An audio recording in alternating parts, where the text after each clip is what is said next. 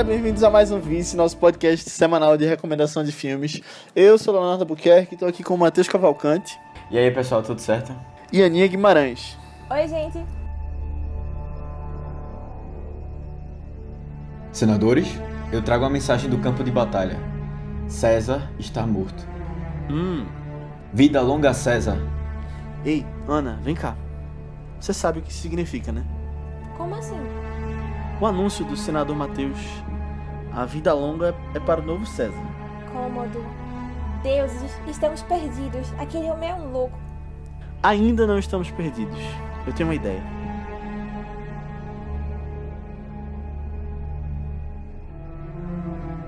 E o nosso filme de hoje é um filme épico, clássico, que foi muito premiado e que definiu muito do que foi feito no cinema depois que ele lançou, que é Gladiador, de Ridley Scott, do ano 2000.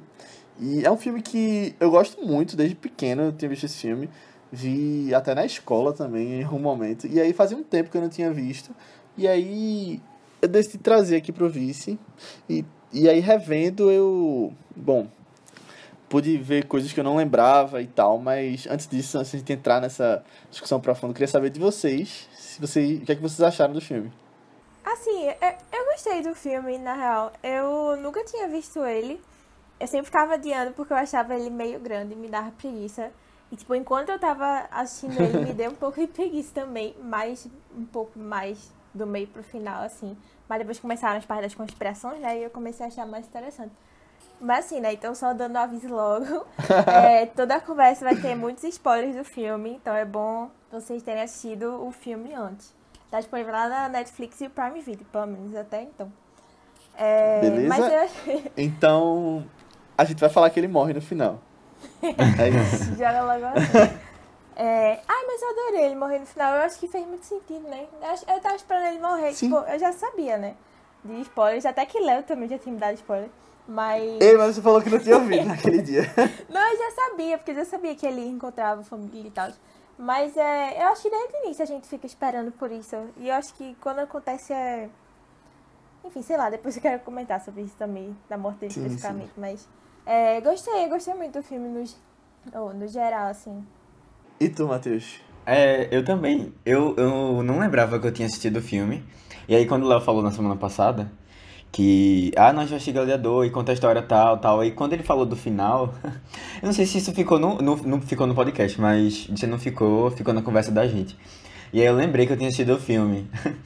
E aí veio algumas cenas, assim, alguns momentos, mas assim, muito, muito, assim, é, sabe aquelas memórias, assim, bem esquecidas quase. E aí eu, eu fui assistir o filme de novo e foi uma experiência nova, assim, pra mim. E eu gostei bastante do filme. Eu, eu acho que tem muitas coisas, assim, muitos pontos altos, assim, na história. Como um todo. E adorei, adorei ver mesmo. Real, ótima escolha. Olha aí, que massa. e é legal porque, tipo, é, é um filme que já tem 20 anos, né? Mas, tipo, eu acho que ele não envelheceu de jeito nenhum, sabe? Podia ter sido feito agora. Não sei. Eu, eu, tenho, Eu eu, fiquei, É, não sei. Agora eu fiquei um pouco incomodado com a parte de efeito visual. Quando Hum. mostrava algumas cenas assim, tipo, que precisavam de uma de um maior, maior trabalho, Um né? chroma key atrás, né? É, de CGI, aí eu senti que ele tava muito datado. E assim, Hum. parecia até que ele é um filme de uma década muito anterior, assim, eu senti. Sério, velho? Sério, eu fiquei com essa impressão. Eu fiquei com essa impressão. Tipo- que parecia um filme, sei lá, da década de 70. Deu Nessa vibe. Aí eu fiquei- Década de 70. Pera aí, Sério, eu juro a vocês, eu juro a vocês. Aí Não, eu fiquei, pô, velho, é, eu quero que ele tá. Os efeitos Eu são, quero que ele tá. Não, mas sabe aqueles filmes épicos, assim, mais antigos? Aham. Parecia, sabe? Tinha, tinha, eu sentia um pouco disso. Aí eu fiquei. Mas eu acho que Pô, esse não filme é meio que uma homenagem a esses grandes épicos também, né? É, também, também. Querendo Faz ou sentido. não. Ele parece realmente um desses grandes épicos. Ben-Hur, Cleópatra. E assim, eu acho que é um filme muito grandioso, né? Eu acho que é por isso. E, tipo, nessa época dele, não tava se falando. Não, não tava se fazendo filmes tão grandiosos assim, né? E eu acho que esse filme, tipo. Ele meio que foi responsável por, tipo. Grande parte do motivo por Hollywood ter vindo a fazer mais filmes de história nos anos 2000, sabe? Essas grandes batalhas e tal. É, tipo, esse gênero acho que foi revivido por Gladiador nessa época. Mas não tiveram mais Uhum. tantos que fizeram um sucesso assim, Teve, né? pô. Tipo ele, tipo Gladiador. Ah, não, justo. É, eu acho que, tipo. É, tanto que ele ainda é relembrado hoje em dia, né? Olhado pra trás, tipo, como uma referência. Eu acho que. Mas talvez vai Troia, muito, não sei. do impacto cultural que o filme. Com é, quê? Troia. Mas eu acho Troia. que Troia já veio Não? como uma resposta depois do Gladiador, sabe? E, tipo, ele não foi nem um pouco. é, não chegou nem, nem um pouco perto do que Gladiador chegou, tipo, questão de premiação e de grandiosidade. É. Não. É, eu acho que até o próprio Ridley Scott, sabe? Tipo, ele. O que ele fez com esse filme, ele tentou replicar em outros. Assim, tipo. Que não tiveram tanto sucesso quanto eles, mas eu via que tinha uma pegada parecida. Tipo, Cruzada, Robin Hood. Até Êxodo depois são exemplos disso, né? E aí você vê que, tipo, todos eles tinham lá, é, do diretor de Gladiador, no trailer, no pôster. Até hoje, tipo, eu acho que é uma referência que as pessoas olham pra trás. Sim. Mas assim, tu falou de algumas coisas datadas. é, eu acho que esse filme, além disso, eu não percebo de um jeito tão forte assim. Eu acho que ele é muito bem feito. Tem alguns errinhos que eu já vi nesse filme que eu sabia de muito tempo atrás, de quando eu tinha visto antes. E aí, agora é engraçado ver também, não sei se vocês viram, mas, por exemplo, tem umas cenas, tipo, no início, naquela batalha grande, tem uma cena quando eles estão no acampamento que tem um cara que aparece com um walkie-talkie na cintura. E tipo, tem alguns erros assim que você consegue perceber. Tipo, uma lança que ele tá em uma mão, aí depois corta, ele tá na outra mão. Um negócio bem. Tipo, se você analisar minuciosamente, você consegue. Esse do Octok é muito engraçado. É na cena da Percebi neve. alguns defeitos, gente. Mas assim, nada que comprometa o filme. É. Assim, só um comentário, Léo. Eu acho que o filme realmente, tipo, pelo menos eu senti um pouco na questão de efeito, uma coisa meio datada, mas a história em si, ela é muito boa. E ainda continua muito boa, sabe? É, e aí, independentemente até dos errinhos que o filme possa ter, eu achei que a história, assim, é bem legal, bem legal mesmo. Gostei bastante. Agora assim, se eu não me engano, ele concorreu ao Oscar de melhores efeitos especiais na época. Acho que não ganhou. Lembro. Mas eu acho que, tipo, a única vez que eu fiquei mais incomodada, assim, com os efeitos foi quando mostrava, sei lá, meio que a cidade, né? E aí, sei lá, Na verdade, ele ganhou. que... Olha aí. Mas, tipo, aquela cena que, é, como ele está meio enlouquecido, e aí ele tá olhando pra cidade e tal, sabe? Aí, aquilo ali Tá no tipo, pôr do sol, né? É, quando eu olhei assim, eu, nossa, mas isso aí tá meio feio, né? Não sei. foi, foi a única que me incomodou mais assim, que tava claramente muito feio. Mas o resto eu achei de boas. Curti. Uhum. Nossa, eu fiquei muito feliz por finalmente ter visto a origem do, do meme Are You. Como é? Are You Entertained? Not? Isso é um meme, é? É um meme, pô, tipo, tem várias referências, várias referências mesmo a isso daí. Tem até no filme de. Scooby-Doo. Eita mesmo, aquela cena é muito boa do É. Capitão Caverna. Mas eu acho que não é nem só por causa daquilo, eu acho que da cena como um todo, né? Quando ele tá naquele Aham, coliseu. É, toda a crítica que ele tá fazendo às. às é, como é mesmo? As lutas de gladiadores e tal. Sim, Muito sim. legal. Eu acho impressionante que a gente conseguiu colocar Scooby-Doo dentro desse podcast. Porque é um bom filme, o novo Scooby.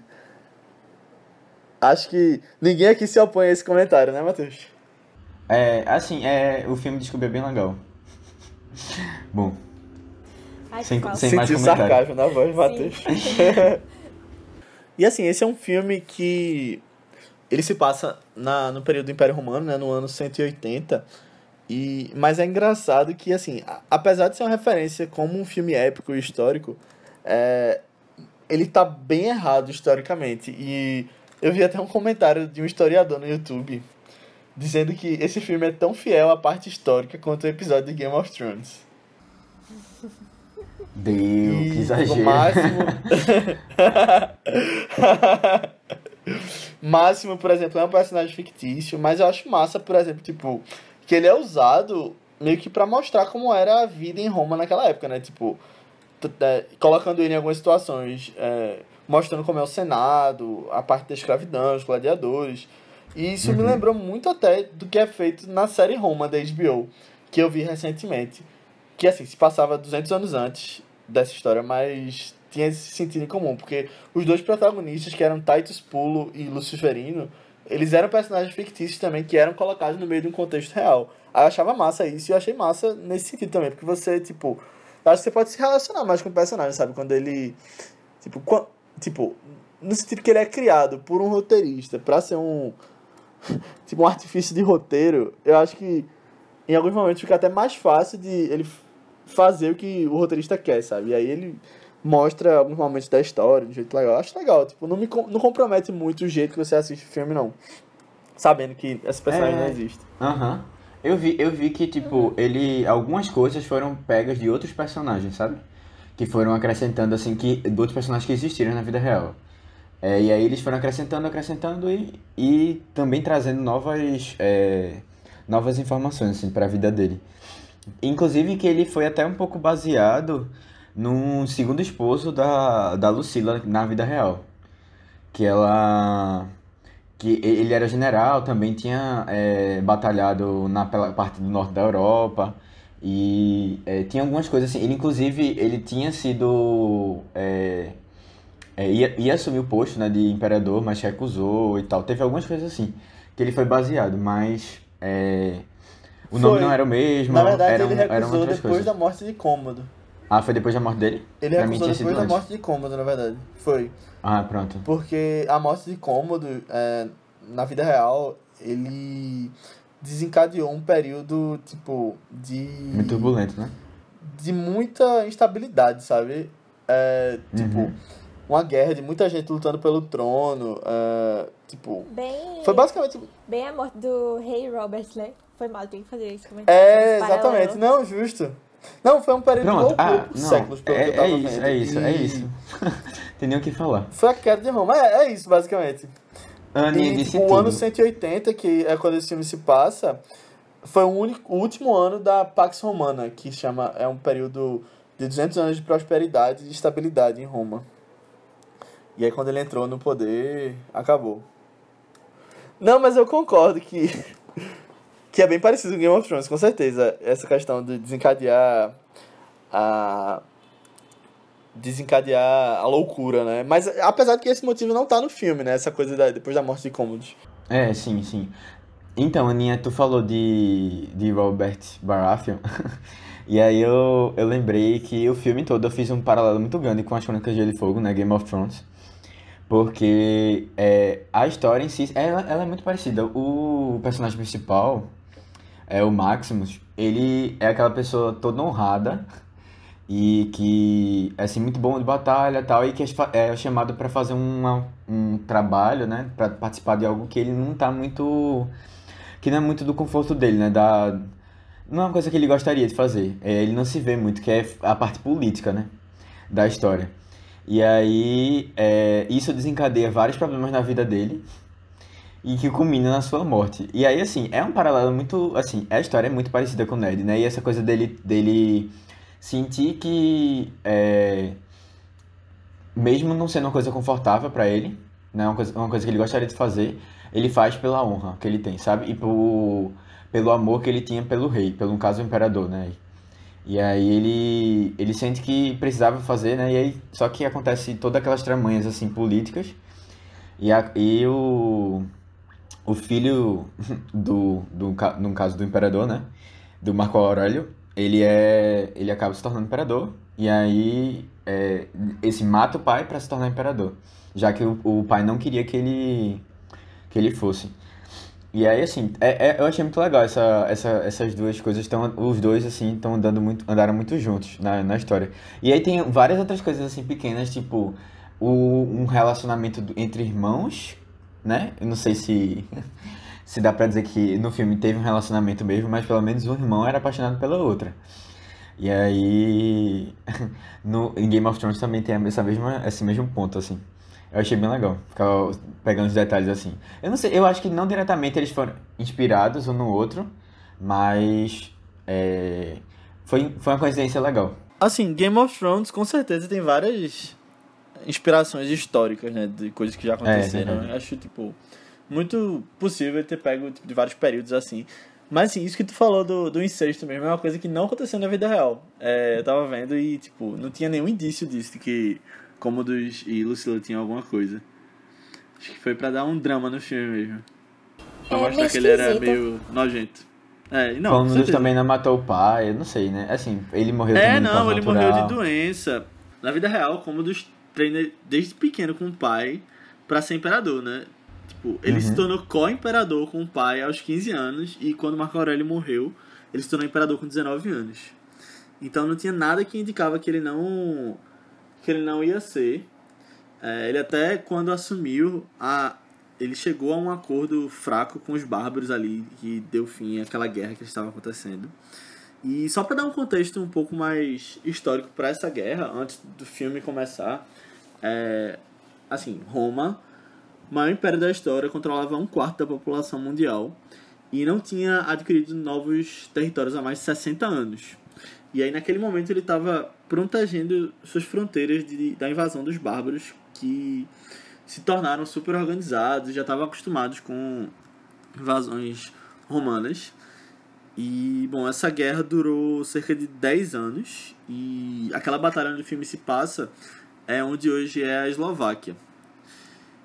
Mas, assim, eles acabaram chegando ao, final dessa guerra sob a liderança de Marco Aurélio, né? Que é considerado o último grande imperador de Roma. Que teve uma, tipo, uma série de cinco grandes imperadores que foram comparados com os que vieram antes deles e os que vieram depois e foram considerados os melhores imperadores de Roma. E Marco Aurélio era um grande general e um filósofo que aqui no filme é interpretado por Richard Harris, o primeiro Dumbledore. Ah, meu Deus, velho, é daí, né, que esse cara... É Eu- daí. Poxa, caramba, eu tava tentando reconhecer ele de algum canto, assim, eu, poxa... Eu acho muito engraçado. O nome de vez em quando dele, eu jogo um ator, aí o dele... Matheus fala, oxe, pô! É, velho, o nome dele também, eu, poxa, eu já ouvi falar desse cara em algum lugar. É porque ele é pai de Jared Harris, que faz Chernobyl. Ah, isso daí eu não sabia não. Hum, velho, ah, Hum. aí, ó, coincidências, boa, boa. É, tem uma coisa muito legal que eu percebi nesse início. Assim, eu já gostei muito dele como um militar bem leal, que tu já citou, tipo, que lembrava muito Ned Stark. Eu acho que lembrou muito o Lúcio Verino, da série Roma, que eu já tinha citado agora. Que ele é basicamente isso aí, super leal e, tipo, um militar bem sério. Mas, assim, na primeira cena do filme tem um pouco de foreshadowing para o que vai acontecer. Que Máximos fala com um dos homens da sua tropa, que é o Quintus. Ele diz: é, Você saberia quando foi conquistado? Tipo, eles falando da conquista dos bárbaros, que eles não se rendiam. E aí, meio que eu fiz um paralelo com o que acontece com ele durante o filme. Achei bem legal isso. É, eu, eu esqueci até de comentar uma coisa que também me lembrou muito Game of Thrones. É que na cena de batalha, pelo menos a primeira, ele luta ao lado do cachorro dele, né? Que, que eu não sei se aquilo é um cachorro. Acho que é um cachorro. E aí, só que deu um. É um, aquele cachorro que parece mais lobo, assim, sabe? E aí eu, poxa, velho, olha aí, Ned Stark com- lutando com o lobo dele. Que ele nem tem na série, mas assim, é da casa dele. Aí já fez todo um. Aí eu, poxa, velho, me lembrou demais, me lembrou demais. Só exaltando essa série. Essa E o série. final de Game of Thrones? Uma merda. Ai, mas, mas essa cena de batalha, tipo, é, eu gostei muito das cenas de, de batalha, assim, no geral, em grupo, principalmente, sabe? Tipo aquela Uhum. dos, dos gladiadores se juntando no final, mas principalmente essa do início. Não sei se foi porque ela me lembrou, assim, na hora, tipo, uma vibe gote meio, mais especificamente, tipo, meio batalha dos bastardos, assim, aquele negócio meio confuso, mas bem, sei lá, bem legal. E aí tinha esses cachorros também. Aí eu lembrei dos cachorros de Ramsay, que é aqueles que, é, que devoravam as coisas, né? E terminaram comendo ele Ah, é. depois. E aí tinha uma Ixi. pessoa que era um pouquinho maior, assim, eu já lembrei dos gigantes que também estavam nessa batalha. O gigante, né? Na verdade só tinha um. Mas aí, tipo, não sei, eu gostei mais dela. Achei bem legal. Gente, esse podcast é sobre Game of Thrones agora. Na verdade, Não, o é, pô. Gladiador tem- foi tem- só um... Esse gigante que um tu tá falando é mais pra frente, né? Que ele morre no final. Em GOT Ou ou no filme? Não, no filme. Não, eu acho que Maximus, Maximus mata ele logo. Não sei, não Ah, sei. não, é algum tem- momento tem, aí. uma cena que me lembrou muito a morte do gigante, que foi.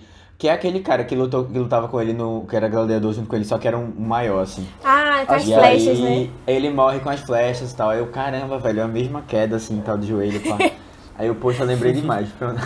Foi assim, Game of Thrones revivendo, assim, dando aquela. É vendo os tempos bons. É, Mas na Mas verdade essa- foi ao contrário, né? Porque Gladiador veio antes. é, não, exato. A parte visual deve ter sido uma influência grande, eu acho. Uhum. Que realmente parece muito. Eu lembrei muito da Batalha de Bastar também, Aninha. E assim, essa primeira batalha é muito bem feita. É muito bem feita. E ela dem- demora um tempo, assim. E você entende tudo que tá acontecendo. Com tipo, certeza. como eles vão. Quando, como eles vão se é, é, pensando na ideia da batalha em si, né? E o que é que vai acontecendo e tal. É, a trilha sonora é muito boa, o, a, a batalha em si, ela, ela tem, aquele, tem um impacto muito forte, assim. Eu gostei muito da, da primeira cena, já, já ganhou ali. Um bom jeito de começar o filme. Boa. Eu acho que dá tom, né? Eu Pra acho história legal toda. Aham. É, com isso, isso, exatamente. E, tipo, várias coisas, assim, é, essenciais pra história. Por exemplo, o, o Marcos Aurélio. É Marcos Aurélio, né? É. Aham. Marco O Aurélio. Marco, Ah, o Marco Aurélio, ele tá. Ele olha para o, o. para o Maximus, logo na, na- ele lutando assim. Só que ele tá de longe, né? Ele tá com o cavalo e tal. Aí ele olha, aquele olhar já diz muita coisa. E aí, tipo, ele lembrando da família também, sabe? E aquilo ali vai ser um ponto muito forte na história dele, assim. É, acho que, eu achei muito legal o começo, a, a batalha inicial. Eu achei impressionante que essa batalha toda, tipo, contando com a parte do acampamento depois, dura tipo uns 40 e poucos minutos. E pelo que eu lembrava, Exato, velho. era só tipo o início do filme. Eu pensei que ela era bem mais curta. Tipo, Mas passa agora. rápido, passa, passa, Passa rápido. eu rápido, achei. é. Passa, é. É, e tem outras cenas também de batalha muito boas mesmo. Aquela inicial do, dos gladiadores lá no, no Coliseu também é bem, bem interessante. Gostei que são. E isso, todas as cenas dos gladiadores eu acho muito bem feitas. E aí, tipo, são coisas gigantes, né? Tipo, com carruagem, bicho.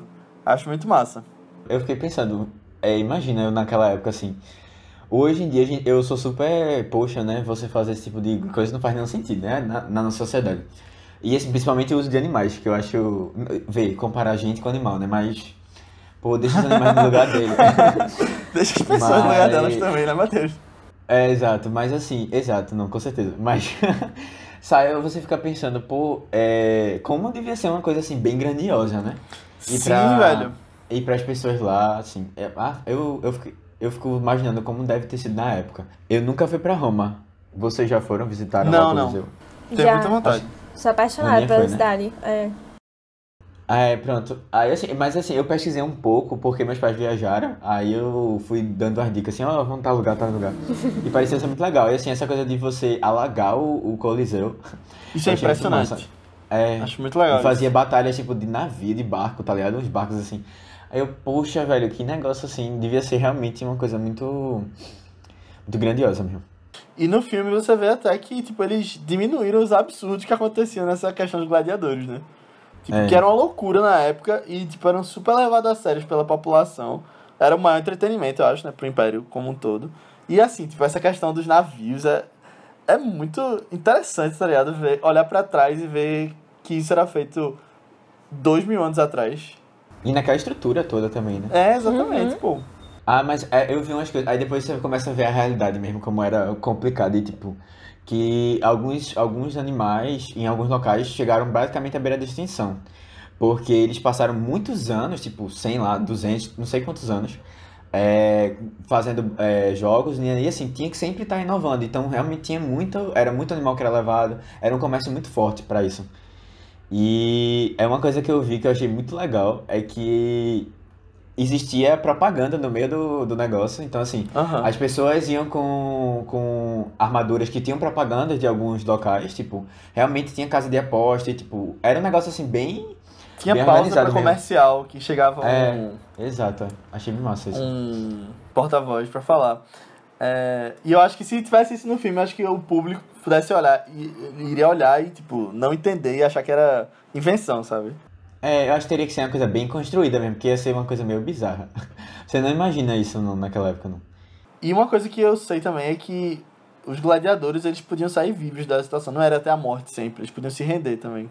Que, tipo, não foi Ah, colocado é, no filme. Massa. Mas, assim, quem era o maior obcecado por, pelos jogos e por esses... ah, por essas batalhas de gladiadores naquela época era o Imperador Cômodos. E, de verdade, ele chegava a entrar na arena de, das lutas, como acontece no filme. Claro que muitas vezes eram arranjados, mas eu achei muito interessante isso. O que vocês acharam da batalha final deles dois? Já que tá falando dele na arena, né? Ah, eu gosto muito daquela cena. Eu achei que foi um pouquinho rápido, eu esperava mais, mais tempo, sabia? Eu fiquei nessa de... Mas eu gostei, eu gostei dos dois. Mas, mas é que, sei lá, eu achei meio estranha essa decisão dele, assim. Tipo, eu entendo porque eu acho que ele enxergava isso como é, um jeito de ganhar o amor do povo, né? Se derrotar os É. caras e tal. Mas, tipo, sei lá, velho, qual a chance dele realmente ganhar um cara que tava, tipo, invencível, sabe? Não sei não, pra mim era meio. É. óbvio, assim, eu achei meio besta essa decisão dele. É, e na vida real, a morte dele foi bem menos digna, assim, né? Não sei se vocês chegaram a ver, mas a consequência que levou à morte dele foi um negócio meio. Meio desleixado, porque ele tinha feito uma lista de pessoas que ele pretendia mandar matar. E ele esqueceu em algum lugar da casa dele, em cima de uma mesa, alguma coisa assim. E, e aí a amante dele na época achou essa lista, ela viu o nome dela. e ela bolou uma conspiração para matar ele com as outras pessoas que estavam na lista. Eles conseguiram estrangulando ele na banheira. E aí a única coisa que é verdade é que quem estrangulou ele foi um treinador de gladiadores. Caralho, eu sabia disso aí Tipo, não. Pois é, imagina Russell Crowe é, na banheira com o Joaquin Phoenix estrangulando ele. Se tivesse feito uma coisa mais. É, é. Ah, mais então real. foi ótimo a luta. A liberdade artística, né? Aham. Mas uma coisa que eu achei engraçado e interessante é que, na verdade, ele governou por 12 anos na vida real. Não foi tão rápido quanto o filme mostra, não. 12 anos? Sim, Caramba. depois eu mostro é. do pai. E assim, ele era super um bom vivão, que só queria curtir seus privilégios, sabe? E deixava o ato de governar para o Senado, basicamente, que eram as pessoas que eram mais interessadas em governar, né? Era basicamente um herdeiro que assume o império do pai e não quer saber daquilo e só quer aproveitar. Não, é. um- Eu não sei se vocês perce- perceberam a cena de- do pessoal jogando pão pro, pro lá, pra o- a plateia. Percebi. E o caramba, né? Bem. Bem. Pão e e circo. Bem, bem, é, bem emblemático, assim. Realmente bem literal, inclusive. É, o pessoal. Mas eu achei legal que eles colocaram isso lá só pra dar uma, Sim. uma, uma pontinha de crítica, assim. Gostei. Tipo, eu acho que já tava passando essa impressão, tipo, nossa, isso daí é mó pão e circo mesmo, né? Só pra, é, de, tipo, distrair em relação aos, aos problemas políticos que estavam tendo. Só que aí quando eles realmente jogaram pão, eu, nossa, agora ficou mais literal ainda. É. Eu acho engraçado também o jeito com que Máximos usa dessa opinião do público, principalmente quando o, é próximo, né, o nome do, do dono dele, É. que é o líder. Ele fala, tipo, você não tem só que matar rápido, você tem que entreter eles. Conquistar, é. conquistar a plateia. E o jeito que ele usa isso, tipo, pra jogar a população contra o imperador, eu acho muito bem feito no filme. Tipo, o jeito com que o roteiro mostra isso, sabe? Principalmente naquela. Tipo, quando tem aquela cena que o imperador manda matar o cara, aí ele joga fora, aí alguém grita lá da plateia. É, máximo misericordioso. Aí todo mundo. Minha Acho gente, muito eu, legal. Eu, eu fiquei, eu, fiquei, eu fiquei só pensando, como é que pode, tipo, uma pessoa no meio de, sei lá, 50 mil pessoas grita e é todo mundo ouve, sabe? Inclusive tem até um cara, um porta-voz lá que ele fala, né? Tipo, vários, vários momentos assim antes de começar e tal. Eu fiquei. Cara, eu, eu fiquei tentando imaginar como é que seria isso mesmo, sabe? Na vida real, assim, se tinha alguém gritando. E, tipo, Mas sabe o que eu né, acho que como pode é que ser? seria? É. Acho que pode ser uma questão de arquitetura, feito aqueles pontos que, tipo, é, aqueles prédios gigantes antigos que, tipo, tem um ponto no meio que se você falar bem baixinho, alguém do outro lado Ah, escuta. pode ser, pode Isso ser. tudo existia. É real. A é acústica do boa. local. Aham. Mas eu Mesmo gostei tendo muito... com muita gente, talvez funcione. Mesmo o quê? Mas eu achei engraçado isso. Tipo, mesmo com muita gente gritando ao mesmo tempo, né? Uhum. É, sei lá, podia ser que. É porque também no filme, especificamente, ele distancia muito às vezes da, do cara que tá falando. E você ouve do mesmo jeito. Aí eu fico, pô, nem pra dar uma, uma diminuída assim na voz e tal. Sabe? Uma mixagem de som, né? Diferente. É. Que inclusive eu acho que ele ganhou o Oscar, esse de mixagem de Sim, som. ganhou. Mas eu, né? É. Era. Era. É, melhor mixagem. Eu pensava que era melhor som, mas não, já era melhor mixagem. Ah, mas eu também gostei muito de como a multidão, tipo, foi retratada assim ao longo do filme, né? Mostra que ela tem muito poder ainda, tipo, é, pra meio que levantar qualquer pessoa. E eu acho que isso lembrou muito os tempos atuais. Não sei se vocês fizeram esse paralelo assim, que, Com tipo, toda certeza. é, tipo, qualquer coisa, uma, sei lá, uma pessoa nas redes sociais, na internet, assim, da vida, pode ser, virar muito famosa da noite pro dia e ganhar, sei lá, milhões de fãs ou haters. E aí, tipo, as pessoas às vezes exaltam demais qualquer tipo de pessoa. E aí, às vezes, a gente vê consequências mais sérias disso, né, e tal. Mas, nossa, lembrou muito, velho, muito, muito. O problema que eu vejo é que as pessoas exaltam demais e aí criam uma imagem completamente endeusada daquela pessoa e qualquer besteirinha que ela faz, tipo, pra mostrar que ela é humana, a pessoa já tá cancelada automaticamente. É, Ah, essa discussão. é, é o amor e o ódio, na mesma medida. Exato. É, Ou às mas eu nem acho- tanto, às vezes o amor é menos. Mas eu acho muito legal que eles falam até uma frase disso, né? Quando os senadores estão conversando. Aí, eu não lembro qual era o senador, pra falar a verdade. Eu sempre confundi os nomes deles. Mas ele fala uma coisa, tipo... O coração pulsante de Roma não é o mármore do Senado, ou do Senado, mas sim a areia do Coliseu. E aí, tipo, o povo, né? Como o povo tem esse poder e tal. Eu gostei muito dessa frase também. E eu achei legal que mostra até classes sociais diferentes. Quando. Antes deles irem pra Roma, quando ele ainda tá fazendo aquelas batalhas periféricas, mostra gente que tá assistindo de dentro do Coliseu. de- Desculpa, acho que não é Coliseu, dentro da arena. E gente, tipo, do lado de fora da arena vendo, tipo, dos morros e tal. Uhum. Uhum, é. Tem essa diferença também. Por que o porta-voz demora tanto para dar início aos jogos? Calma, senador Leonardo. Você sabe dos anúncios do imperador. É, Matheus, O que foi? aqui entre nós, o homem é um maluco. Você sabe que só com essa frase você tá cometendo o maior crime de traição, não é? E eu sei que você pensa o mesmo e não vai me dedurar. Acha que eu falaria se não tivesse certeza das suas suspeitas? Tem alguma conspiração em andamento? A senadora Ana já está com os preparativos. Você. Você tá vendo aquele homem ali, perto dos cavalos? O gladiador? Isso. Ele tem muita história pra contar. E não é quem parece. Vai ser muito útil nessa nossa jogada.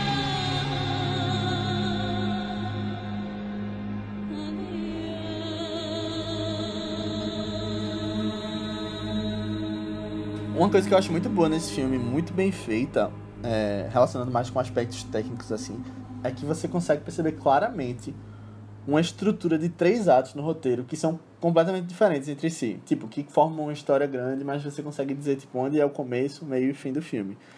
Tem alguns filmes que eu acho muito legal quando fazem isso e quando dá pra perceber. É, e aí eu consigo ver claramente, tipo, é, no início, quando eles estão batalhando e até a morte do Marco Aurélio é o primeiro ato, aí depois acontece aquela. A transição seria quando ele vai ver a família que morreu, e aí ele é vendido como escravo, até que ele começa a lutar, e aí a parte toda tipo, da conspiração do Senado contra o Império sendo colocada em prática ali é tipo o final do filme até tipo. Que é uma coisa que estava sendo construída desde o início, mas que tipo. Você vê na trama no final, e aí depois tem a conclusão da história com a luta dos dois lá. Acho muito bem feito mesmo esse roteiro. Tanto que ele concorreu ao Oscar e não ganhou, acabou não ganhando, né? Mas mesmo assim já a indicação já é um grande prêmio, como o pessoal fala, né? Uhum. É, eu gostei muito. Eu, assim, eu acho que o personagem, assim, tem muitos pontos altos, assim, na história, né? E eu acho que também tem isso tem muito a ver com o que tu identificou, de, do, de ser muito marcado os três, os três atos da- do, do filme. E é, é- ele passa por muita coisa. É uma história, assim, e até no filme ele... ele é, o Commodus, ele comenta isso, né? De que, tipo, ah, que história, né? Que ele é general e aí depois ele se torna escravo, na verdade, foragido escravo, e aí depois volta como gladiador e tenta lá é, recuperar o... e vingar, né? O, e, e tentar matar o imperador. E aí, assim, esse, esse, esse ciclo todo que ele cumpre, assim, é, é- são... Tem muitos pontos fortes, assim, na história, sabe? E eu acho, eu acho muito legal como eles trouxeram um, personagem tão, realmente tão rico, assim, que muitos altos e baixos, assim. Lembram muito aquelas histórias que a gente tá acompanhando, tipo, eu no caso, eu- ah não, nós três. A gente tá fazendo um, um clube do livro sobre Percy Jackson, e aí a gente tá acompanhando muito das histórias gregas, assim, e parece realmente uma tragédia grega, de, daqueles heróis, né, grandiosos que passaram por muita coisa, e você tinha é, é, paixão envolvida, e você tinha que enfrentar vários desafios tal, e, e sabe, uma coisa muito é, épica mesmo, épica num, num sentido bem clássico, assim. É verdade. Assim, ele tem um contato muito forte com os deuses, né? Tipo, pelo menos me passou essa, essa ideia de que Não, ele era uma pessoa que ele tinha muito. Que lembrou de novo Ned Stark.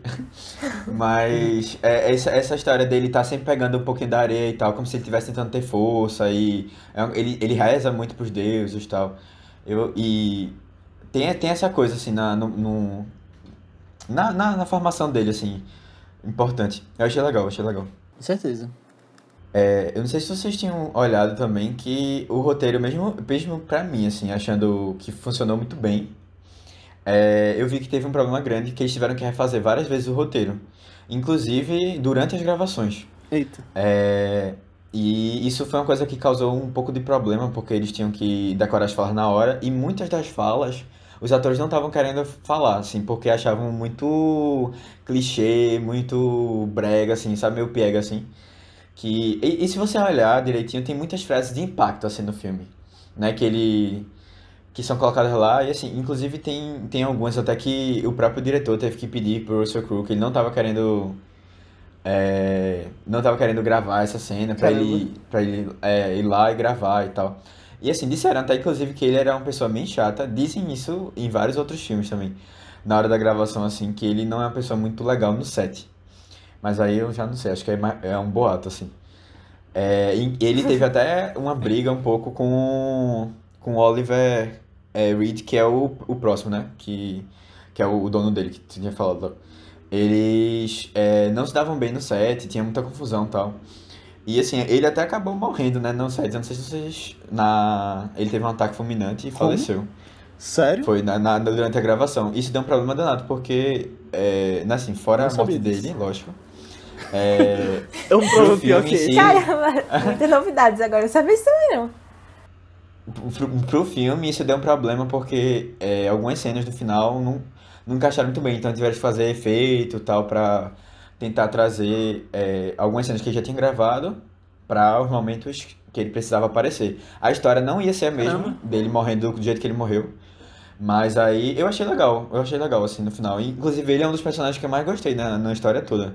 Não sei se vocês também sentiram. Tipo, pra falar a verdade, isso? eu tava esperando que quando a galera in- invadiu, a gente ia ver ele lutando também. Porque eu fiquei com vontade, sabe? Tipo, ah, ele era um antigo Justo, grande é. gladiador e tal. E aí quando apareceu um bocado de gente chegando lá no quarto dele, eu pensei, é agora que a gente vai ver ele. Aí quando veio, não, ele só morreu. Aí eu fiquei tipo, poxa. É, eu acho que Tá isso bom, foi por então. conta da, da realmente da morte dele no, É, agora faz mais sentido. durante as então. gravações. Uhum. Faz sentido, realmente. Eu não sabia não também. Amigos, precisamos frear a investida. O imperador está desconfiando. Como assim? Não! Minha tropa já está pronta, esperando a ordem. Maximus foi preso. Não acredito. Não tem mais nada que a gente possa fazer. Tem uma coisa, mas é arriscada. O quê? O ego de Cômodo. Vamos instigá-lo a lutar na arena. Uma coisa que eu acho muito massa nesse filme é a trilha sonora dele.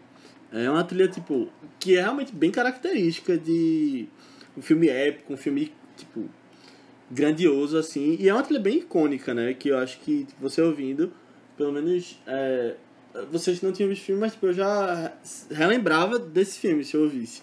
Mas, assim, eu acho ela muito parecida, tipo, um pouco dela, com o que Hans Zimmer faz depois em Piratas do Caribe. Então, acho que Aham, não seria um problema aham. daqui, seria um problema de Piratas do Caribe que foi feito depois.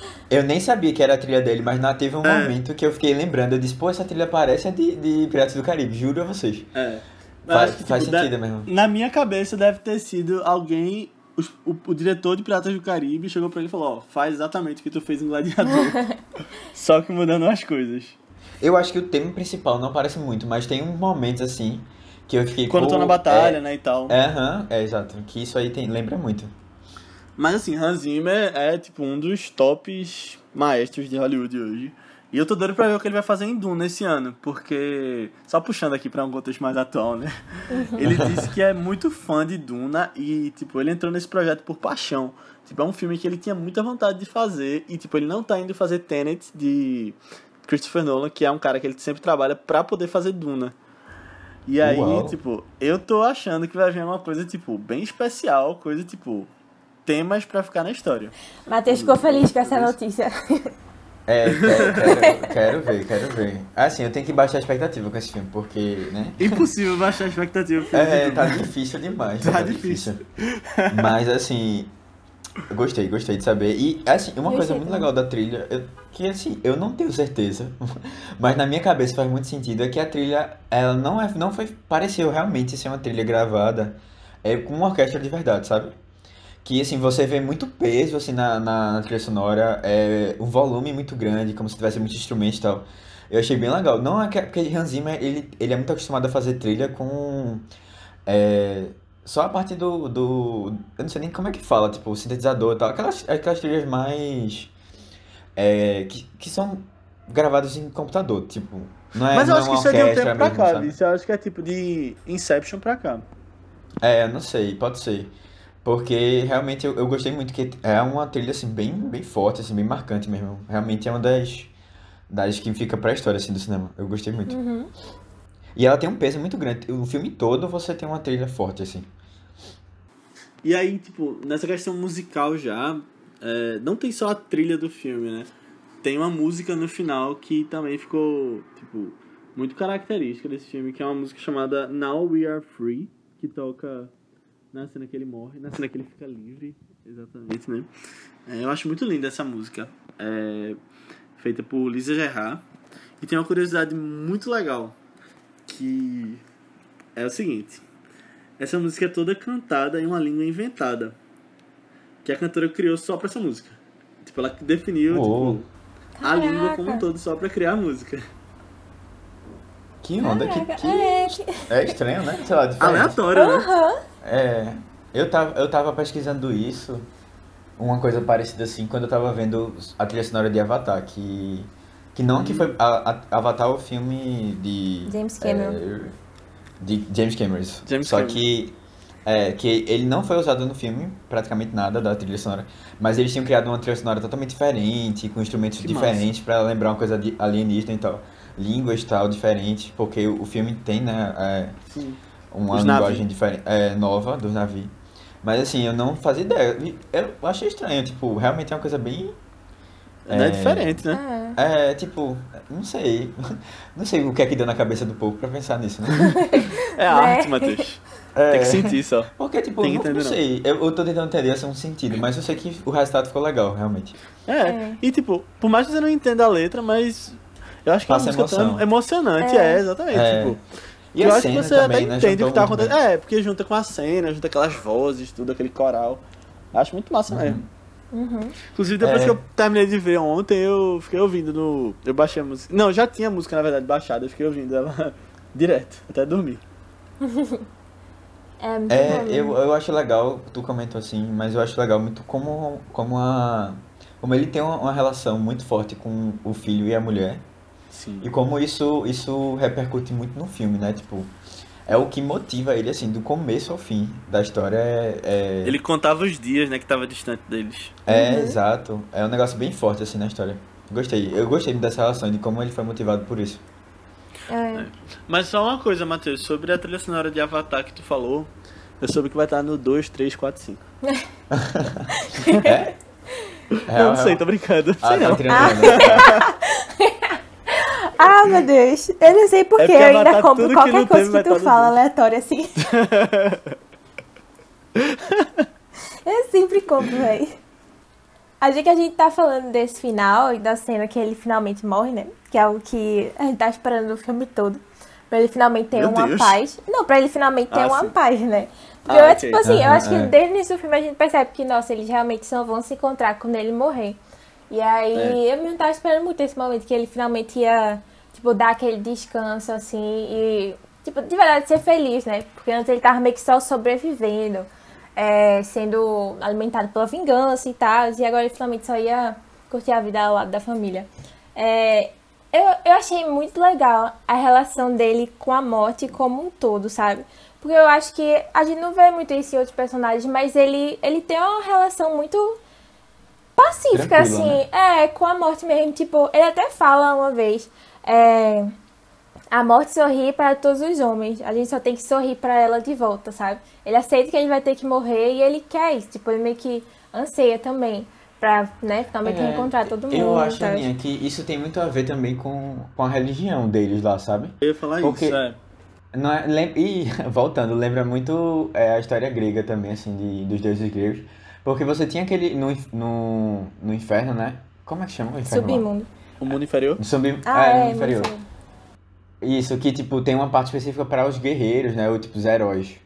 E eu acho que ele, ele, ele se via, eu acho, nesse lugar, assim, ia pra um lugar, tipo, que ia ser feliz, sabe? Que ele ia encontrar as pessoas que ele gostava e que, tipo, finalmente ele ia ter paz, assim, tranquilidade, que era o que ele tava querendo.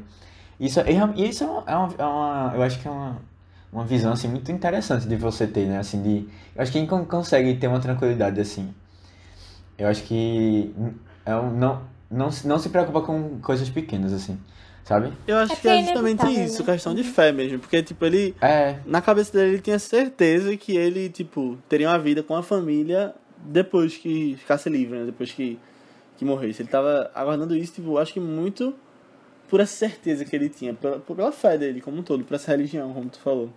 Uhum. uhum. Achei bem legal. É, eu, eu acho que a gente poderia até terminar o podcast assim, mas eu tinha, eu tenho que reclamar de uma coisa.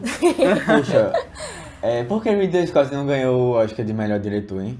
Nesse filme. Sabe qual é o que tá, o quem ganhou, Léo? O, aquele diretor de Contágio, que eu me esqueci o nome dele. Aquilo é, o bem Steven fã. Soderbergh. É, Eu sou bem Esse- fã. É porque tu Quem que tá fã? falando. Hã? Não, assim, é um cara que faz muitos filmes bons, mas bem fã é uma palavra forte, né? não, Foi mas assim, forte. é porque eu nunca vi, é, eu, eu vi poucos filmes dele, mas eu nunca vi nenhum filme que fosse tão bom feito esse de, de Ridley Scott. Justo, justo. Né? E eu, não, eu acho que Ridley Scott não ganhou Oscar ainda, né? Deixa eu Como ver. diretor. Eu não lembro. Eu acho que. Eu também não lembro, mas eu acho Ele que. ganhou não. pelo quê? Por, acho que por não. Crash, foi? Ou a Crash é depois? Qual foi o filme Ele ganhou por, lembra pelo quê? Foi Traffic. Crash? Ah, Traffic. eita, viajei. é. Traffic, é. É, É, ele não ganhou, acho que ainda não. Caramba. olha aí. E ele já fez um bocado É, de coisa, tipo, velho. Ele fez, tipo, filmes mais marcantes da história, assim. Alguns dos. É verdade. Mas, bom, né? Infelizmente, tá aí, né? E eu acho e eu que acho é um dos... legal de Ridley Scott. Sim, vai, diz, fala. fala. O que eu acho legal de Ridley Scott, que a gente não comentou no início, né? Normalmente a gente fala dos diretores, mas como a É. gente já tinha falado dele em Thelma e Louise, mas uma coisa que eu acho impressionante de Ridley Scott, e eu acho que isso deveria realmente ser aclamado, e eu acho que é, num sentido geral, assim, é que ele faz filmes completamente diferentes. Tipo, E Louise, aí Gladiador, é, é, Perdido em Marte, Blade sabe? Runner. Uhum. Blade Runner, Alien, são filmes que, tipo, é, é um negócio bem eclético, eu acho muito legal isso. A gente falou disso em, com Martin Scorsese, por exemplo, mas eu acho que até, tipo, ele tá bem no páreo ali também de uma pessoa que eu não me surpreenderia fazendo qualquer tipo de filme. É, na verdade, eu, eu não sei, Martin Scorsese eu não sinto tanto assim, não. Porque de vez em quando, ele tem um tema que ele gosta muito de trabalhar, né? Que é esse tema de gangster e tal. É, mas, é, eu, não, eu não vejo ele tão diversificado. Eu, É porque vocês tu só viu acham isso? filme Ele- dele. Aninha, olha a É porque não, só viu o filme dele, eu ué. vi quatro Mas ele já dele. fez. Ele já Eu fez um bocado de coisa. É porque ele não fez, por exemplo, ficção científica, mais ou menos. Tipo. É, é porque ele não fez tanto pra essa área assim, mais científica e tal. Acho que tu gosta mais, mas. É, Ele fez Ele já documentário, fez um bocado de musical. coisa, ele já fez um bocado de coisa. Ele já fez até clipe de Michael Jackson. Olha aí, Tá, então, ok. levar essa bronca. Retiro o que eu disse, retiro o que eu disse. Mas assim, é porque ele, ele tá muito na pegada drama, né? É, se bem que ele não, ele fez Love Shape, Não, ele, ele já fez comédia também. É, É, depois então. de horas. É comédia também. Matheus, depois dessa. Não, mas, não, mas não, eu acho. É, eu, eu, eu tem coisas que você não veria, por exemplo, eu, eu acho mesmo Aninha que. Eu não sei, vamos ver, né? Quando vê ele faz, por exemplo, uma ficção científica mesmo, ele não faria de jeito nenhum. Um e eu, eu acho muito estranho. Eu, quando você pensa nele, você não pensa em, em, em musical, por exemplo. Mas, bom, né, ele já fez a musical, então tá de boa. ok. Ok. É, Dito ok. isso, eu acho que a gente pode finalizar o podcast, né? É, Vai, Depois dessa vai. conversa tão forte sobre Martin Scorsese de novo. Novamente, É, pois é. sempre nos podcasts. e nem fui eu que trouxe É dessa vez, hein? Olha aí. é, foi- não foi quem Como que é? trouxe, Foi Léo, né? Léo. É verdade, olha aí.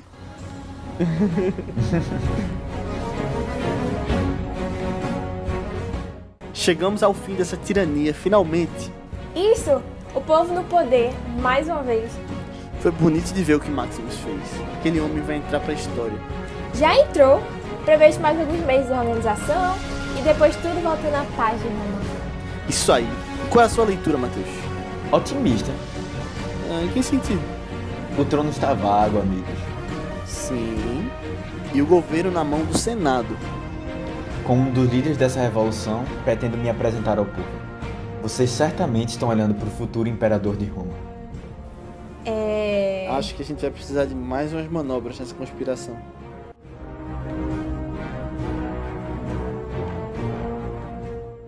Mas ok, galera. Estamos chegando ao fim da nossa discussão super calorosa sobre Gladiador de hoje. Espero que vocês tenham gostado. Peço para que vocês mandem para seus amigos, para quem gosta do filme, para quem não conhece o filme, o que eu acho difícil, né? Todo mundo. Que nem Matheus falou de, de o diário. Oh, que nem Matheus falou do Diabo Veste Prada algumas semanas atrás, né? Tipo, eu acho que todo mundo já ouviu falar em Gladiador e, tipo, mesmo quem não viu, sabe da existência do filme. Então, tipo. É, um filme é, que tá- eu, eu achei uma comparação um pouco. Eu não sei se eu, eu falei isso antes, foi? Tu falou, Mas- falou mas isso assim, do Diabo é- é, eu acho eu que acho- aqui é, é bem porque- maior do que o Diabo Prada, na verdade. É, eu acho também, eu acho. É porque também eu acho que é um filme que, a- que, que assim, é um filme mais épico, tal, histórico, assim, né? Que conta uma, Uhum. uma parte histórica. Que eu acho que é uma coisa que é mais neutra pra todo mundo, sabe? Eu não veria meu pai vendo o Diabo Veste Prada, por exemplo. Apesar de que eu acho que ele ia gostar. Mas eu não sei se... Eu acho que esse é um filme mais geral, assim, né? Tipo, todo mundo assistiria.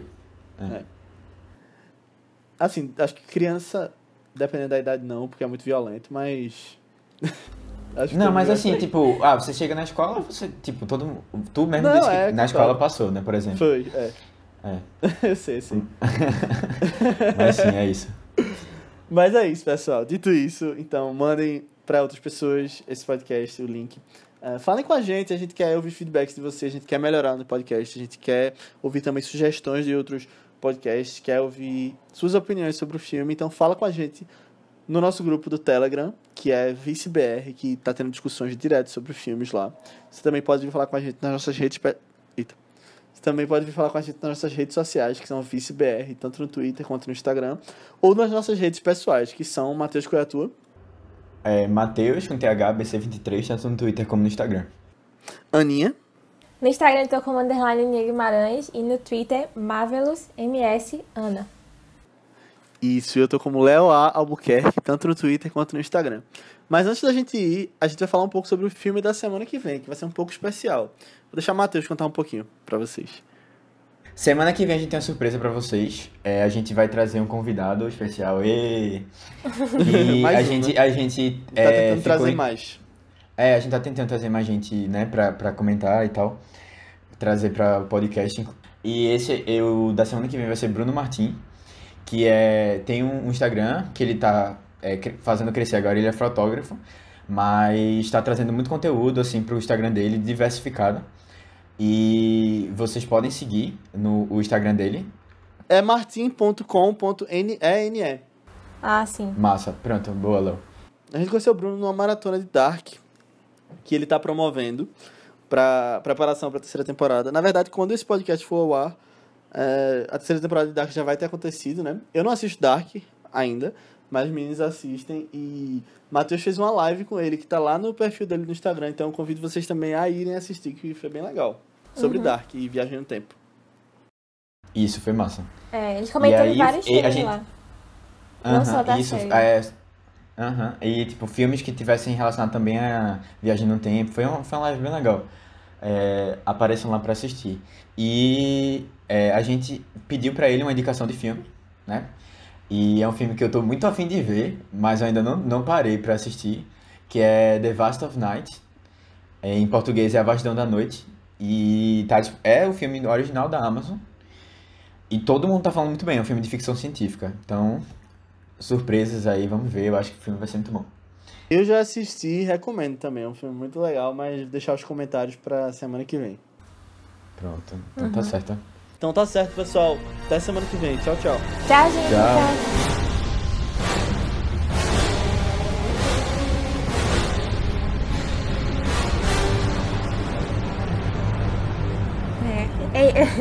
Eu sabia, em off, tá? Eu sabia que alguém ia puxar o clube do livro de Percy Jackson nesse, nesse coisa. Eu sabia, tava só esperando. Se vocês puxassem, eu ia Mas puxar. é, pô, é porque tem muito a ver, eu acho, esse filme. Eu fiquei pensando também nisso. É, com certeza que Altas Grécia e Roma, né? Tipo, muito parecido, até o É, contexto. Não, Ele, é ele, cultural ele e tal. comenta o Elísio no início do filme. Alguma coisa, não sei o que, É. Elísio. Aí eu, eita, olha só. Eu também. e mostra, E né, ele que- chegando no Elísio no final. É, e ele. e-